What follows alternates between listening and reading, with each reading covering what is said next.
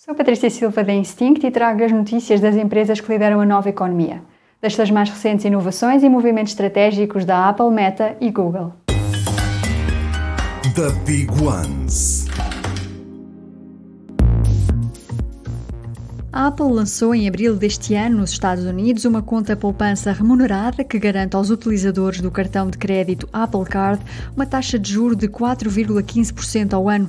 Em poucos meses, os depósitos dos clientes nestas contas poupança remuneradas já atingiram um valor superior a 10 mil milhões de dólares. Este montante faz da Apple uma das maiores empresas de serviços financeiros digitais do mundo. A Meta prepara-se para lançar uma versão web da Threads, a sua nova rede social que permite discutir tópicos com outros utilizadores.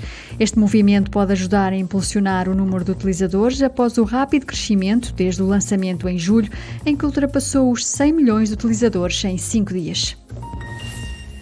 A Google continua a adicionar novas aplicações e experiências ao seu sistema operativo para smartwatches como forma de concorrer com o Apple Watch. Agora, também a aplicação do WhatsApp está disponível nos smartwatches que funcionam com o sistema operativo Wear OS da Google. Através da aplicação é possível iniciar novas conversas, responder a mensagens por texto e voz e receber chamadas. Super Toast by Instinct.